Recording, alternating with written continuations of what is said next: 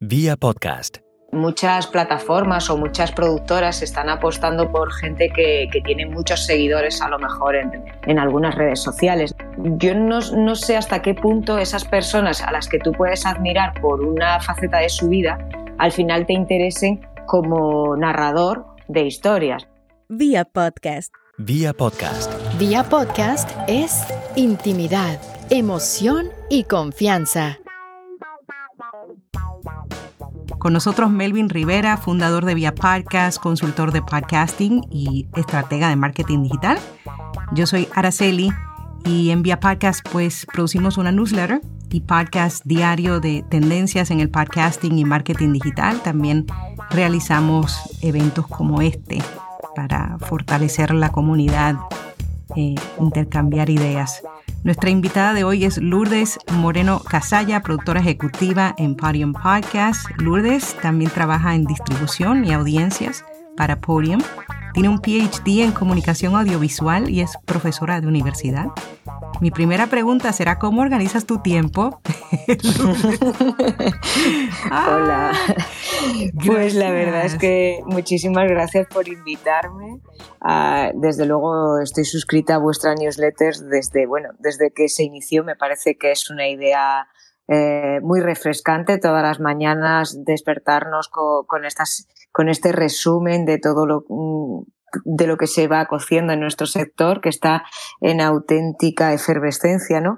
Y, bueno, pues ante todo eso, agradecerte. Y para responderte a cómo me organizo, la verdad es que durmiendo muy poco. Sí.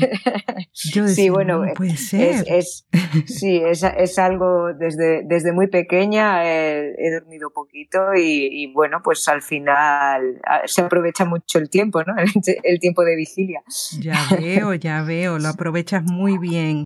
Antes de tener este rol actual, trabajaste 15 años para Prisa Radio y, viviste toda esa transición de la radio a los medios digitales. Eh, y antes de hmm. hablar de, producción ejecutiva en podcasting, eh, cuéntanos un poquito sobre la nueva estrategia de Prisa Audio y su integración con Podium y las demás unidades. Y esto de que el audio sea ahora un elemento fundamental en la estrategia mediática eh, se ve claramente en, lo que está sucediendo en Prisa Media. María Jesús Espinosa de los Monteros, que eh, es mi predecesora en Podium Podcast como como jefa de proyectos y directora de, la unidad de podcasting de Prisa, ahora dirige esta dirección general en Prisa. Por lo tanto, eh, ese fuerte impulso que se le está dando al formato audio eh, es una clara, es, una clara fórmula.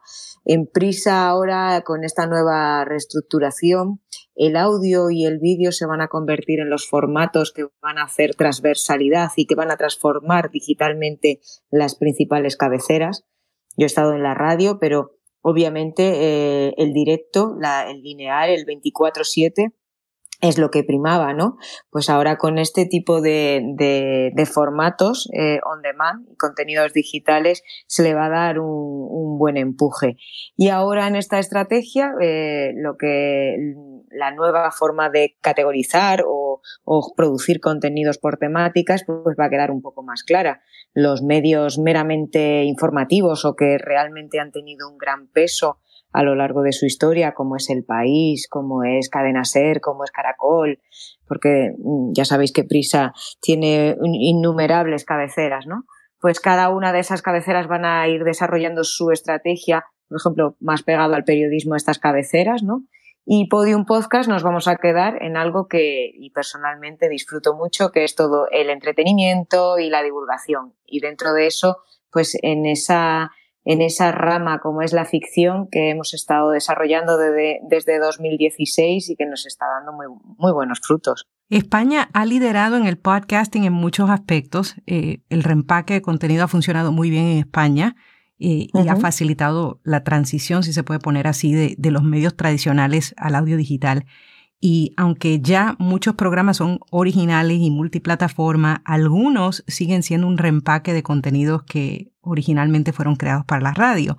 ¿Qué han aprendido ustedes sobre el proceso de reempaque? Bueno, ahí quien mejor te puede contar es Ana Alonso, que ahora es la responsable de Ser Podcast y, que lleva toda esta estrategia del catch-up ¿no? y, del podcasting. Eh, o sea, el cómo llevar la antena o, las secciones que se, producen en, en el lineal, en el 24-7 y, cómo llevárnoslo a, podcast. Podium directamente sí que sí que ha producido exclusivamente contenidos para el consumo en podcasting desde, desde su inicio. Y desde luego las, las radios sí que han aprendido mucho en este sentido. O sea que no solo es una estrategia de, de cadena ser o de caracol, sino también pues en España de COPE o de, o de Onda Cero. No hay duda de que Podium ha sido un pionero en el regreso de la ficción sonora a, esta era del, del, audio. ¿A qué crees que se debe el retorno a este tipo de contenido sonoro? La verdad es que desde mm, justo la semana, el próximo 8 de junio cumple seis años la plataforma, que yo como digo, eh, en años de podcast es como años de perro, o sea, se multiplica porque, porque llevamos muchísimo trabajo, muchísimos proyectos y al final, al final cunde bastante. Yo creo que el tema de contar historias o, eh, es algo que nos viene, que, que nos viene por sí, ¿no? Las historias eh, son una llama que, los humanos nos vamos pasando unos a otros y sobre todo la ficción es algo con lo que oír historias o contar esas historias nos inspira.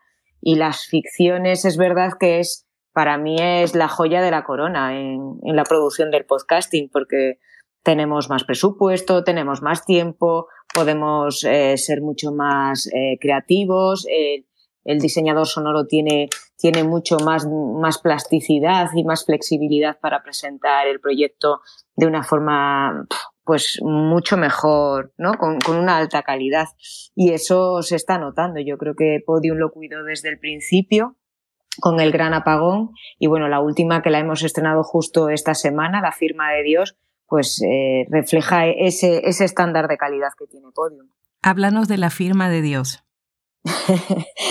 bueno, la firma de Dios es un eh, es una, una ficción que yo recibí los guiones en el mes de julio del año pasado y me dejó como eh, muy fría, porque Pérez Ledo tiene una imaginación que es arrolladora, pero en sus anteriores ficciones siempre había una solución o algo positivo al final pero en esta directamente, cuando nos presentó los guiones, ya sabíamos que, la situación ya no se podía dar marcha atrás. O sea, lo que sucede ya ha sucedido y estamos viviendo las consecuencias de algo que sucede en 2024 y que lo estamos narrando en 2040, ¿no? Eso nos, nos llevó a pensar, bueno, primero a buscar un casting de voces donde encontrar actores que mostrasen esa tesitura, porque ya son personas mayores, porque aunque vivieron en 2024 esta acción, ¿no?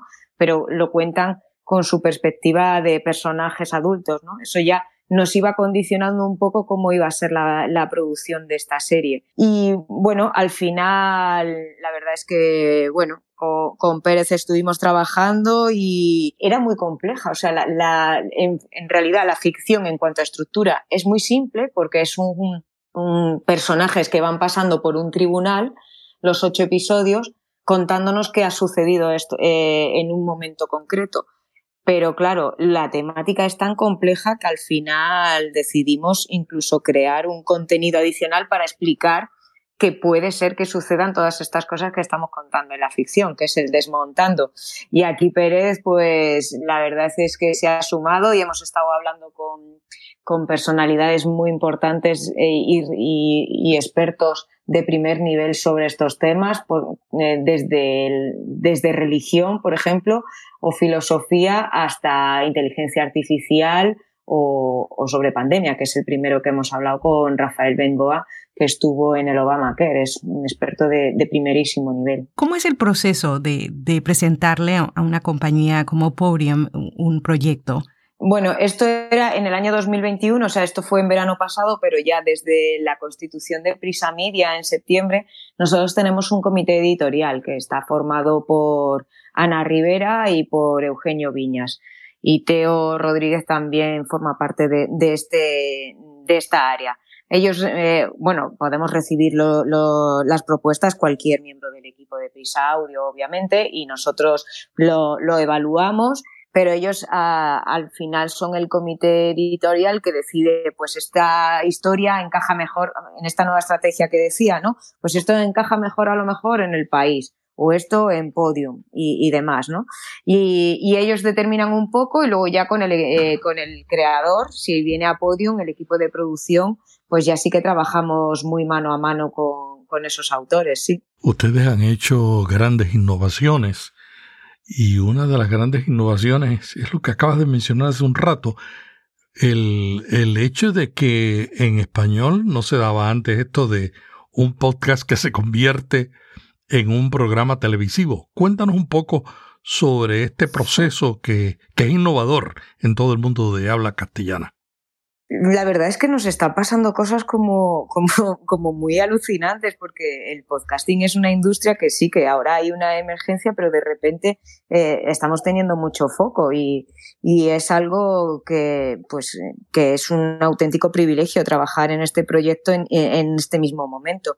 Precisamente el año pasado, por el mes de junio, también nos escribía una, una productora que quería adaptar El Gran Apagón a serie de televisión, ¿no? Y en septiembre pues estamos deseando que Movistar Plus ver cómo es el gran apagón en televisión, porque obviamente está inspirada en la, en la ficción de Pérez Ledo, pero obviamente em, tienen que hacerla de otra forma porque nos dijeron, mm, claro, es que es, eh, la ficción de, del gran apagón está basada en escuchar y claro, en el audiovisual pues va, va a ser bastante diferente. Entonces ahí estamos muy, muy contentos.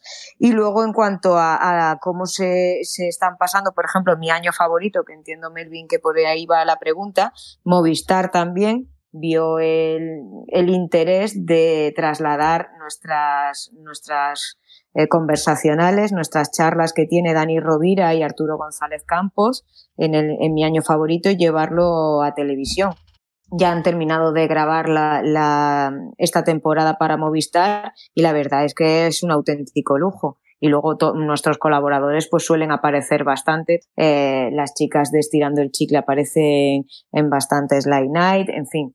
Eh, sí que estamos viendo que nuestro portfolio de podcaster tiene mucho más interés más allá de, de, lo que son nuestros auriculares. Otra tendencia que vemos en el podcasting de producciones sonoras de ficción es el hecho de que no solamente se están convirtiendo en programas de televisión y algunos en libros, ¿no?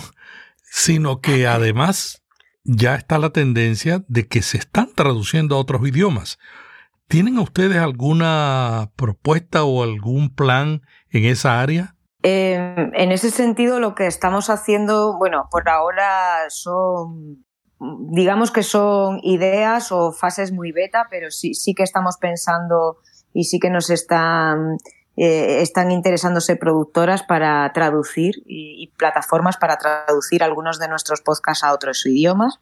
Y, y, ahora el proyecto más innovador en cuanto a transmedia que vamos a realizar lo estamos eh, planteando eh, con Nuria Pérez, la autora de Gabinete de Curiosidades, que, que ha lanzado su, su libro, Un monstruo en el monóculo, y, y, que, y que vamos a llevar a Bookcast un, un nuevo, un nuevo formato y una, una, nueva experiencia que desde luego no, estamos deseando empezar ya. Eh, como digo, estamos en una fase muy beta de la, de la producción y ya está con todos los guiones, pero bueno, ahí, ahí vamos a, a intentar también pues innovar y aportar algo a, este, a esta industria. Hablando hace poco de, de, las notas que, y las, las tendencias que hemos discutido en, en, estas últimas semanas, una de las notas que dimos fue sobre el año, mi año favorito y la adaptación a, al formato televisivo de Movistar Plus, como estabas comentando hace un momento. Una de las cosas que se habló es que ah, no solamente estaban lanzando este proyecto como con la idea de, de, prepararlo para un consumo lineal y no lineal, pero que también estaban entrando con eventos y todo un, un plan de marketing. Háblanos un poquito de ese proceso, porque vemos que ahora los eventos también se han convertido parte de, de toda la estrategia de, de, lanzamiento de, o quizás no de lanzamiento, pero ya eh, eventualmente la celebración, por ejemplo, de un aniversario, ya, ya estamos viendo ese tipo de, de tendencia de que, que ya se llevan estos podcasts a grandes eventos.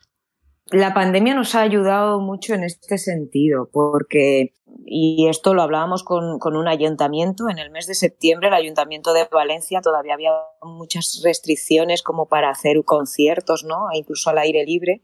Y entonces nos contactaron porque al final el formato podcast y fuimos con estirando el chicle a la plaza del ayuntamiento de, de la ciudad de Valencia. Uh -huh ellos lo vieron como una oportunidad porque, claro, el público al final estaba eh, controlado, es decir, estaba sentado, les ofrecían un show y un contenido que además luego pues eh, empaquetas y los distribuyes y va más allá de las 50.000 o 20.000 personas que puedan ir a, a ese evento, ¿no? En directo. Y eso lo vieron como una oportunidad.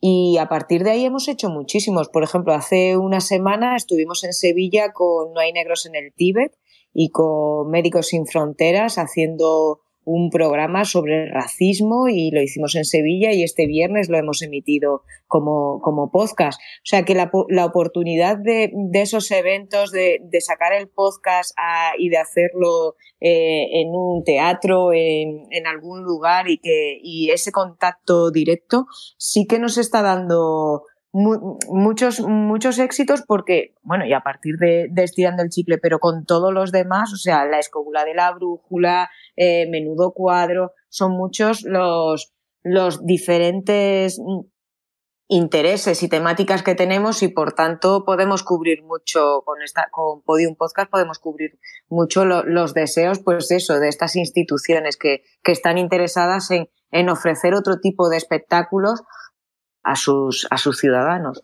¿Ha sido también una forma de monetización seria o por el momento es más una, una estrategia de marketing? Mm, no, está, ya se está convirtiendo esto en algo interesante. La verdad es que el podcast, nosotros para, o sea, para nosotros el guion, o sea, la idea, el guion y el podcast va a ser siempre nuestro eje y nuestra columna vertebral. Pero obviamente, y todos sabemos que el, el ingreso en audio, aunque ha ido creciendo a lo largo de estos años, eh, todavía dentro de los contenidos digitales suele ser eh, bastante residual. Entonces, eh, es una muy buena forma de, empezar a ingresar o tener otros ingresos bastante interesantes, no solo para la plataforma, tengo que decir, sino también para los podcasters, porque al final lo que queremos es que nuestros creadores vivan de, de esto que estamos, que, es, que es, ha venido a denominarse como la economía de la pasión. La economía de la pasión me encanta. La creación de, sí. de comunidades es clave en la Web3 y recientemente escribiste en Medium sobre la creación de una mm. comunidad mínima viable. ¿Cómo un creador mm. puede crear este tipo de comunidad? O sea, estoy bastante obsesionada con este tema porque mm, al final est estamos viendo que, que muchas plataformas o muchas productoras están apostando por gente que, que tiene muchos seguidores a lo mejor en, eh, en algunas redes sociales, ¿no? Y, pero no, mm, yo no, no, sé hasta qué punto esas personas a las que tú puedes admirar por una faceta de su vida, al final te interesen como narrador de historias, ¿no? Entonces, eh, a partir de ahí, pues hemos empezado como, como a reflexionar y a ver cómo, cómo Podium Podcast puede empezar a crear esas comunidades, eh, esa comunidad mínima viable. Y al final lo que estamos viendo es eh, que el, el, interés es crear una comunidad, pero al final lo que vemos es que es muy afín a cada uno de los podcasts o a cada uno de los proyectos. Lo que es complicado es que alguien que escuche, por ejemplo, la escóbula, acabe pasándose a estirando el chicle. Y los dos tienen una enorme comunidad. Lo que pasa que el interés y la temática, eso sí que es verdad que determina mucho quién está en tu comunidad. Lo que estamos es eso, desarrollando unas comunidades muy fieles a, un proyecto y a partir de ahí empezar a promover una experiencia más individual para esa comunidad. Porque sí que no, no hay un trasvase entre comunidades aunque estemos en la misma plataforma. No sé si, si, me, si me explico. Es, es como crear mini comunidades dentro de la gran comunidad que es Podium Podcast. Cuando ustedes deciden la producción de una propuesta, ¿qué tiene más peso? ¿La comunidad del autor o la historia? La historia, la historia. Estamos hechos de historias y si la historia no es buena, por mucho que me venga, no sé, una persona con muchísimos seguidores o con mucha comunidad, no.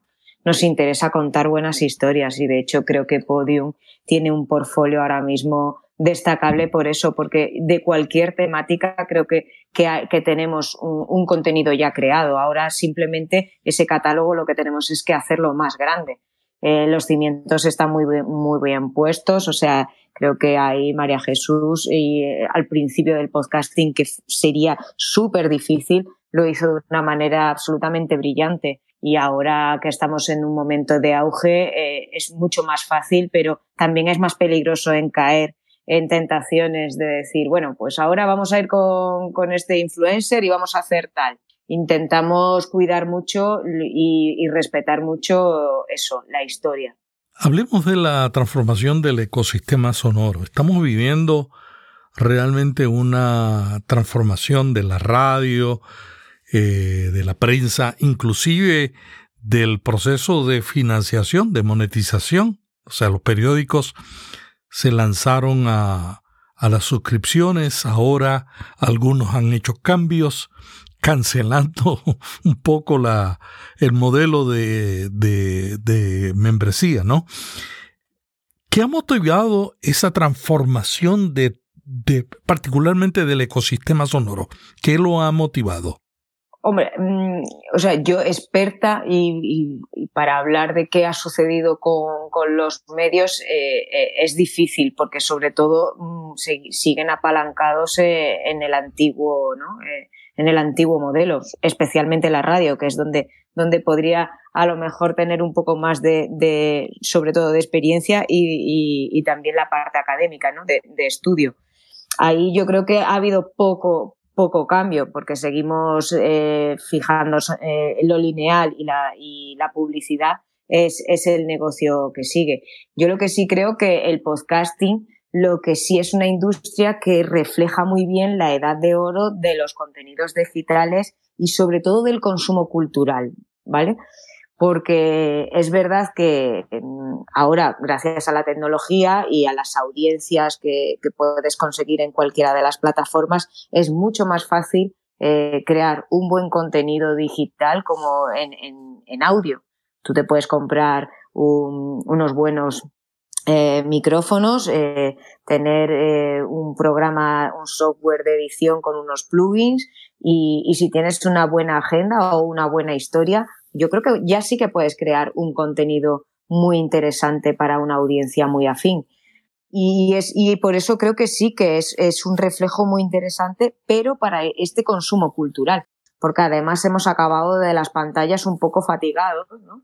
Y creo que el podcast al final viene a, a cubrir esa demanda de, bueno, pues que estoy, hoy me apetece, mientras estoy cocinando, escucharme eh, algún, algún capítulo de, o algún episodio de una ficción, ¿no? O sea que de acompañamiento va bastante bien.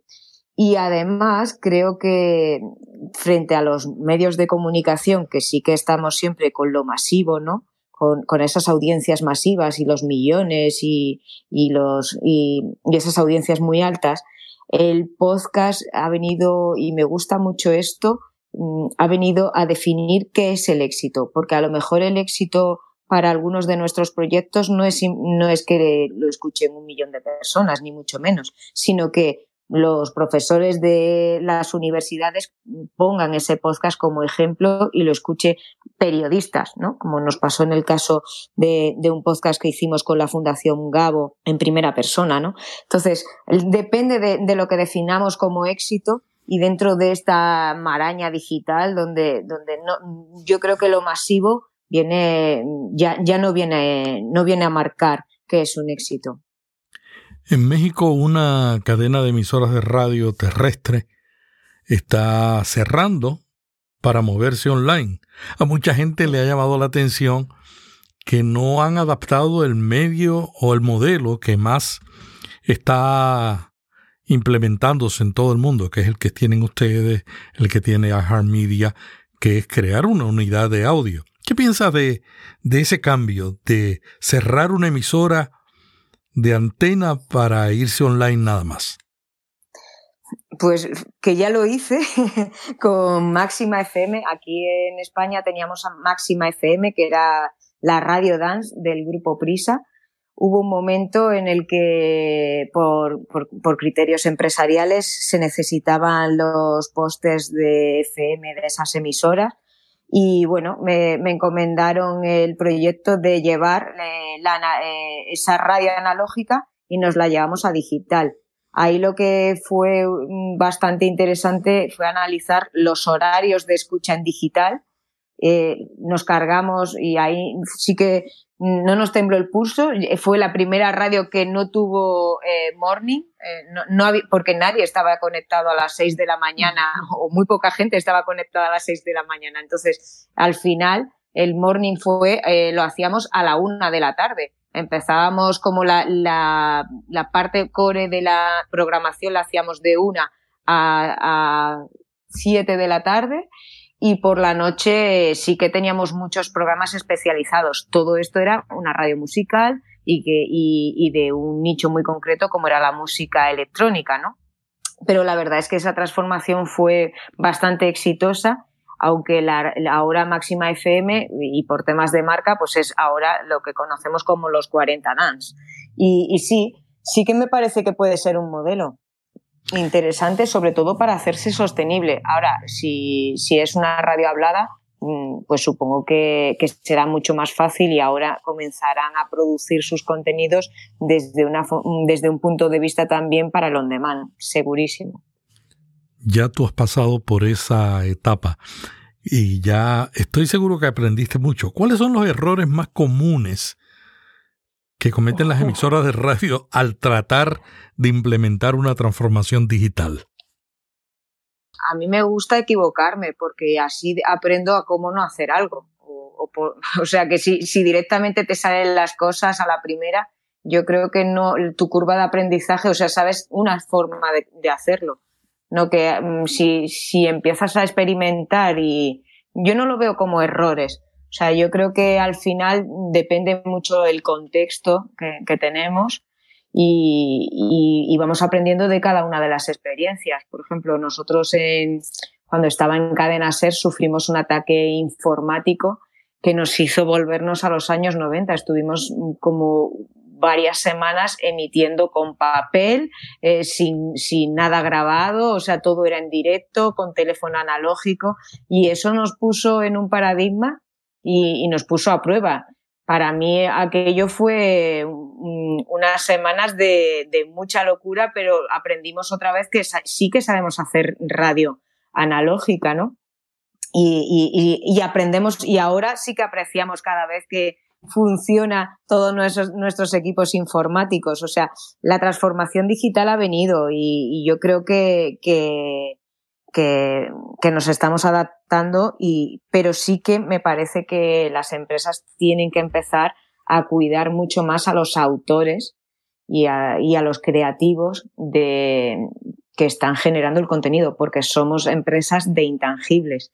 Entonces, muchas veces a lo mejor pensamos Mm, o gastamos más, ¿no? O ponemos más foco en lo que es la estructura, la plataforma, eh, etcétera.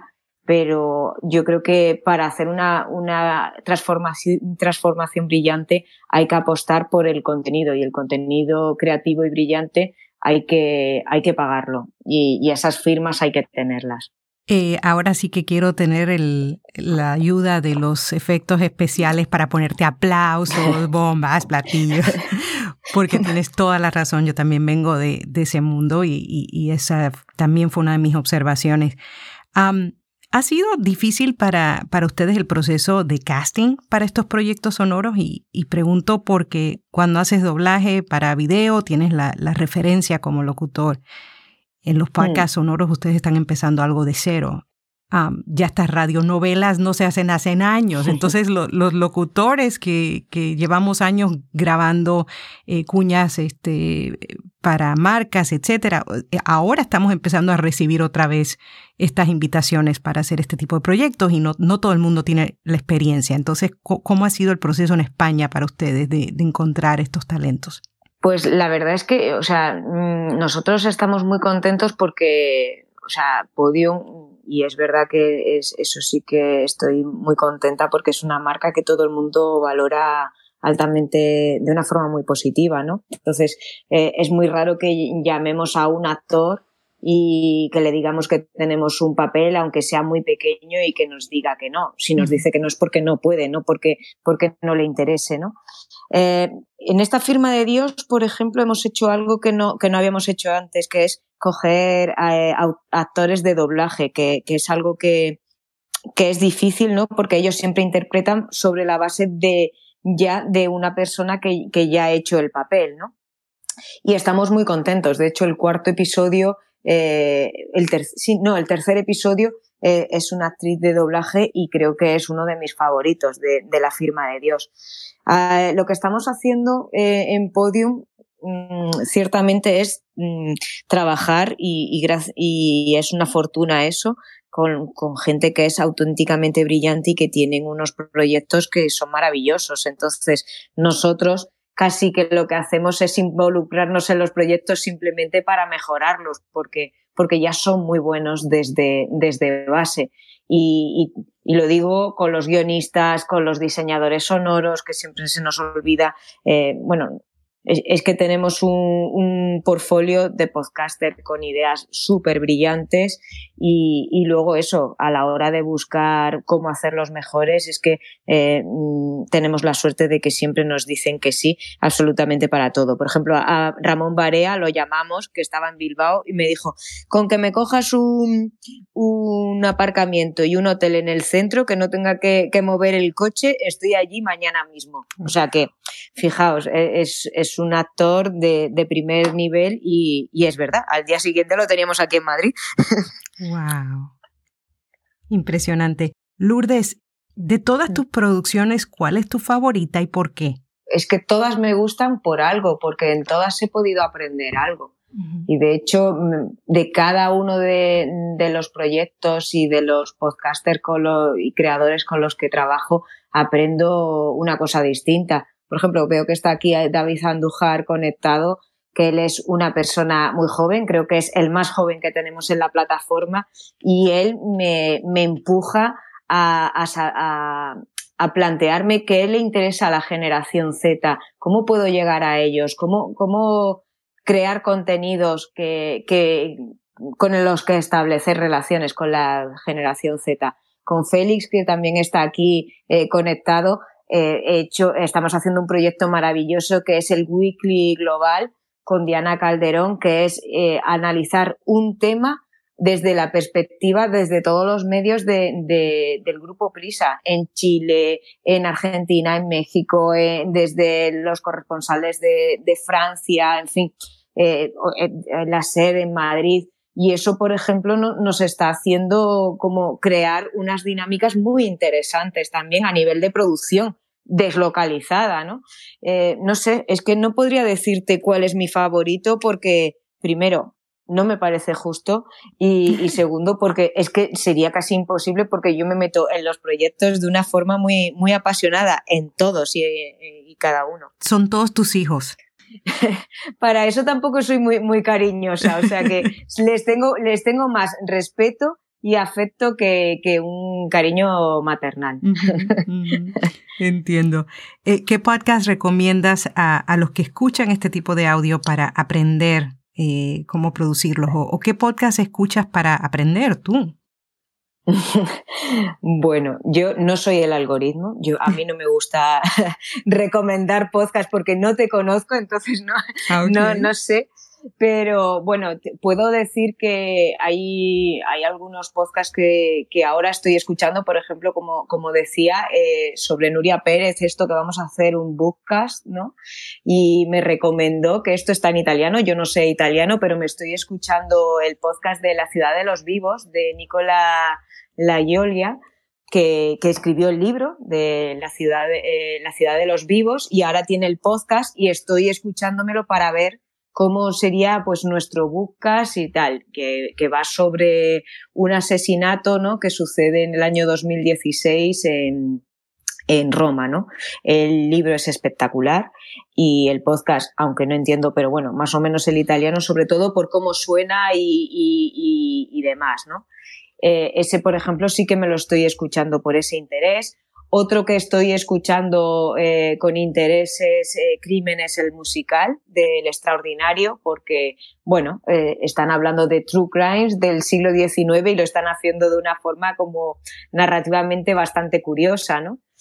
Y, otro que he estado escuchando con interés ha sido el del país, El Silencio Roto, que ha sido una investigación que han estado haciendo los compañeros del país durante tres años y que ahora han llevado a cabo, han llevado a formato podcast la investigación oficial sobre la pederastia de la Iglesia española la han estado llevando a cabo las compañeras de, del País Audio y que me parece que es un documental eh, muy estimulante a nivel periodístico. Bueno, pues así concluimos esta conversación. ¿Hay algo antes de despedirnos eh, que, que, quieras comentarnos, Lourdes, de tus proyectos, de los planes que tienes?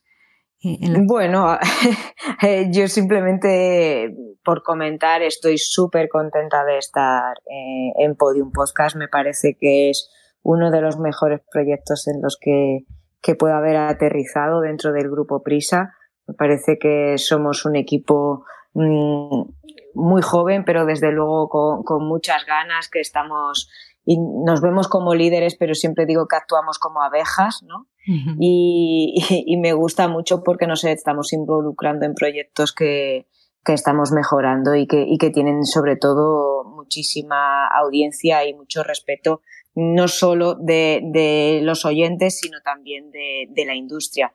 Y creo que el podcasting eh, está en un momento mágico, que tenemos que cuidarlo entre todos y, y yo creo que estamos estableciendo relaciones entre todos los podcasters. El, hace, la semana pasada fueron los premios eh, globales del podcast, los premios Ondas, y allí estuvimos más entre amigos que entre competidores. O sea que, que eso me parece también algo muy, muy refrescante y estimulante como industria. Primera compañía de medios de streaming en el mundo de habla castellana. Unen al uh -huh. país, Cadena Ser, Cadena Dial, Los 40, Caracol, Radio, ADN Radio en Chile y otros. Muchas gracias y enhorabuena por esta iniciativa del Twitter Spaces y sobre todo por vuestra newsletter a la que seguro que estamos todos, todos ahí todos los días eh, suscritos, leyendo y agradeciendo toda la información que nos compartís. Nuestra newsletter puedes su suscribirte en uh, viapodcast.fm. Vía Podcast. Vía Podcast. Vía Podcast es intimidad, emoción y confianza.